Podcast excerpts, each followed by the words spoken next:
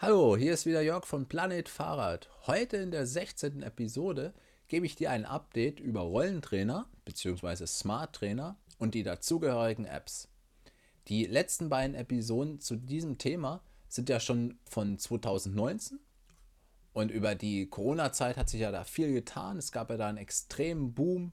Die Trainer waren ja teilweise ausverkauft, die Preise sind extrem gestiegen und all diejenigen, die sich immer davor geweigert haben, auf der Rolle bzw. indoor zu trainieren, waren auf einmal dann die ersten, die händeringend versucht haben, einen Trainer noch zu bekommen. Aufgrund der niedrigen Temperaturen und insbesondere weil es schnell dunkel wird, bevorzuge ich dann im Winter schon das Rollentraining. Ebenfalls brauche ich keine umfangreiche Winterausrüstung mit Handschuhen, Mütze, langer Hose und dergleichen, sowie eine mega Beleuchtung. Es sei denn, es gibt da irgendwelche Verbindungsabbrüche, Softwareprobleme oder irgendein längeres Update. Aber im Großen und Ganzen hatte ich da relativ wenig Probleme. Aber natürlich freue ich mich auch auf Radfahren an einem schönen sonnigen Wintertag, insbesondere mit dem Mountainbike durch den Wald. Und meistens bin ich dann im März schon wieder ganz froh, dass die Saison vorbei ist. Da hat man dann irgendwo genug von dem ganzen Indoor-Training und den ganzen Apps. Da fängt das dann an, langweilig zu werden. Jetzt hier in der Episode will ich ja so ein bisschen den Fokus auf die Neuigkeiten legen, was sich da so geändert hat. Und insgesamt kam ja über die Corona-Zeit aufgrund des Chipmangels ja relativ wenig neue Trainer. Aber jetzt in den letzten Jahr, beziehungsweise schon 2022, kamen ja einige heraus. Kürzlich war ja zu einem der Kicker-Roller, der jetzt einfach ein ganz normaler Kicker ist, aber mit einer flexiblen Schiene, die dich immer so nach vorne und hinten ähm, schiebt und auch noch ein gewisses seitliches Spiel hat. Das soll auch ganz super sein, wenn man im Sattel sitzt, aber beim Sprinten könnte das ein bisschen stören. Dann hatte letztes Jahr, glaube ich, auch noch Elite den Justo oder Justo rausgebracht der auch ein gewisses seitliches Spiel über die ähm, Standfüße hat.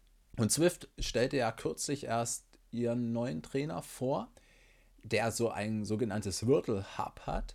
Bedeutet, du hast nur einen Zahnkranz hinten drauf und kannst dann über virtuelle Gänge schalten.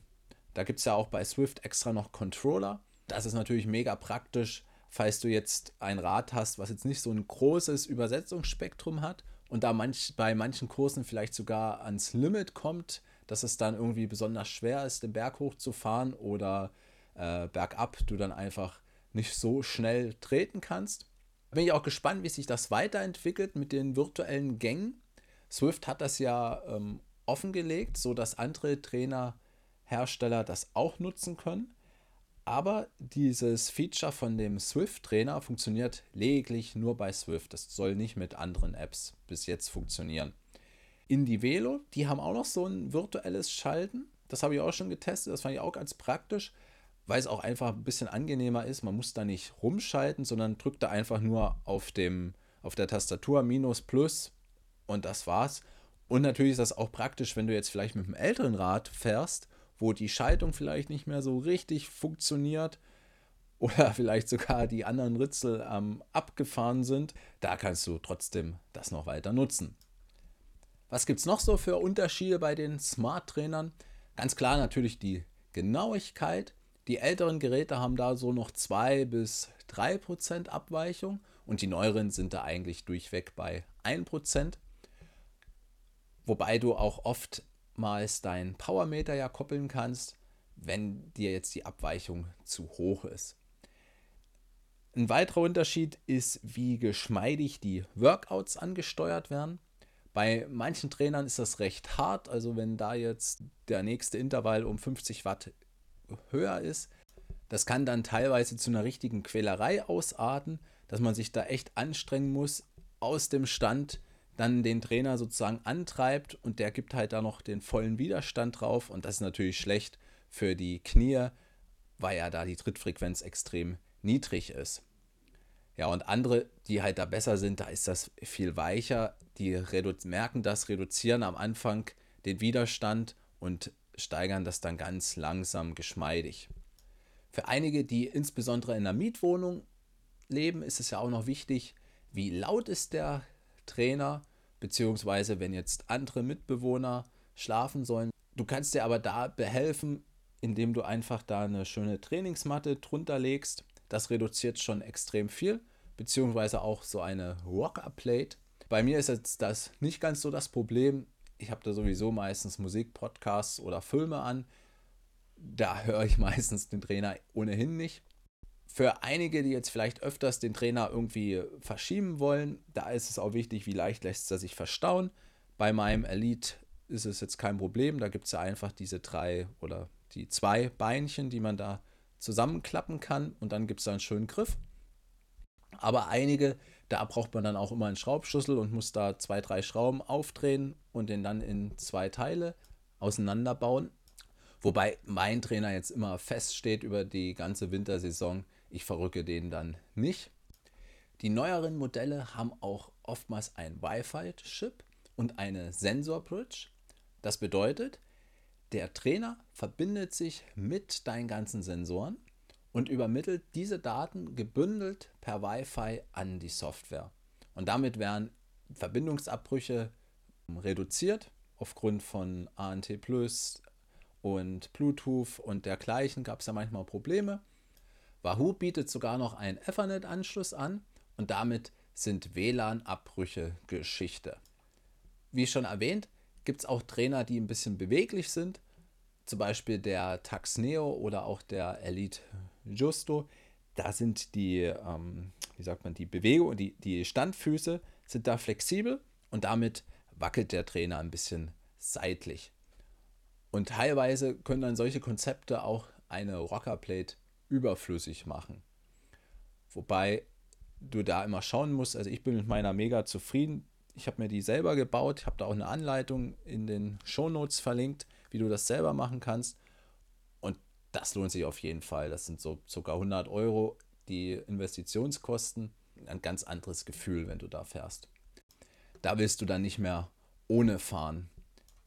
Es gibt ja auch noch klassische Rollentrainer, also wo du richtig das Hinterrad direkt einspannst und dann über ähm, die Antriebsrolle den Reifen bremst. Die sind allerdings lauter und ungenauer. Also da ist ganz schnell so 3 bis 5 Prozent Abweichung.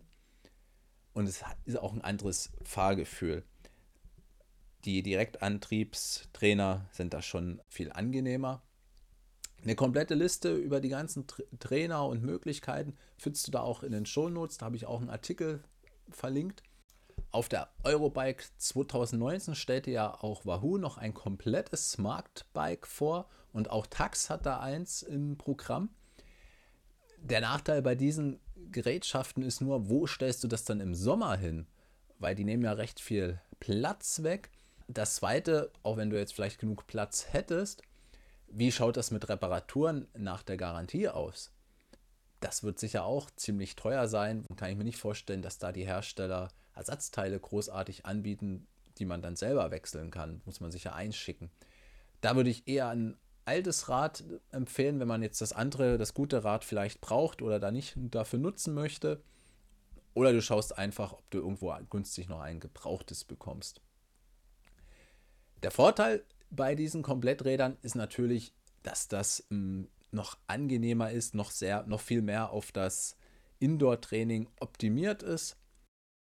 Als extra Gadgets hat ja Wahoo zu einem den Climb im Programm und Elite hat auch so ein ähnliches Gerät, wo du dann einfach das Vorderrad einspannst und je nachdem, wie die Steigung gerade auf deiner Strecke ist, erhöht sich das Vorderrad mehr oder weniger.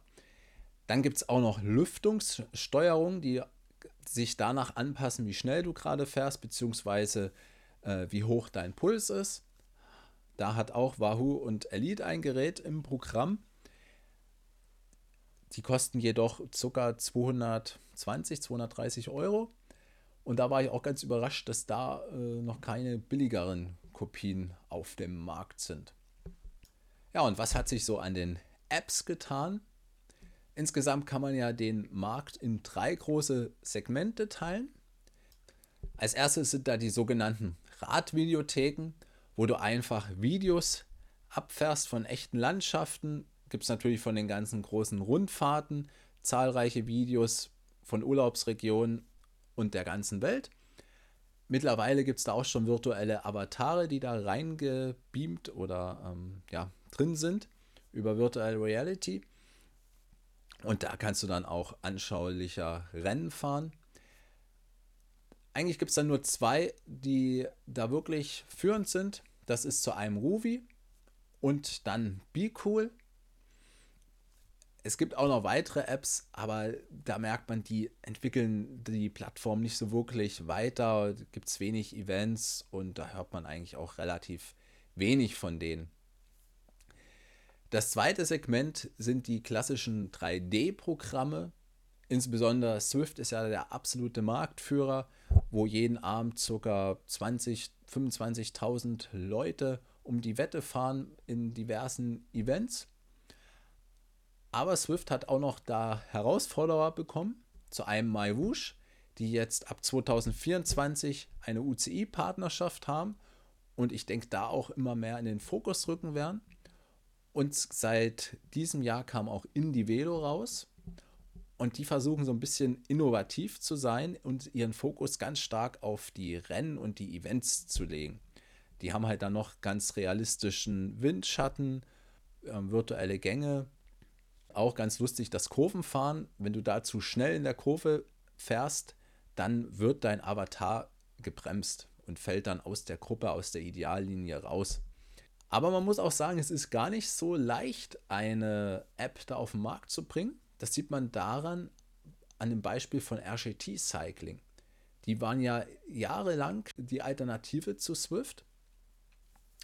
Wahoo hatte die ja kürzlich aufgekauft und hat die jetzt dieses Jahr im November fallen gelassen. Die App ist eingestellt, was halt schade ist, weil die schon einige Anhänger hatte.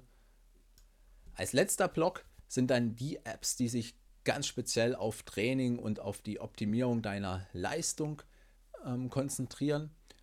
Zu einem Trainer Road, der Marktführer, die dann auch ganz viele Trainingspläne anbieten. Und dann Wahoo System. Dafür bieten die weniger Entertainment-Faktor, weil du da größtenteils nur Wattbalken abfährst und jetzt keine irgendwelchen Community-Events etc. hast. Es gibt allerdings noch viele weitere Apps. Ich habe jetzt hier nur die aufgezählt, die meiner Meinung nach ähm, besonders hervorstechen und wo man auch wirklich merkt, da ist ein tiefes Entwicklerteam dahinter, da passiert was. In meinem Artikel, da findest du zu denen und den anderen Apps auch noch ähm, Videos, da stelle ich die auch noch mal ein bisschen mehr im Detail vor. Da kannst du gerne in den Shownotes reinschauen. Wie schaut es bei dir aus? Mit welchem Trainer und welcher App kommst du über den Winter? Oder lässt du das vielleicht komplett sein und fährst nur draußen? Schreib mir gerne deinen Kommentar. Dann bedanke ich mich bei dir, dass du zugehört hast und wünsche ich dir auf jeden Fall einen erfolgreichen Winter, dass du gut durch die kalte Jahreszeit kommst. Und dann hören wir oder sehen wir uns wieder. Bis bald, dein Jörg. Ciao.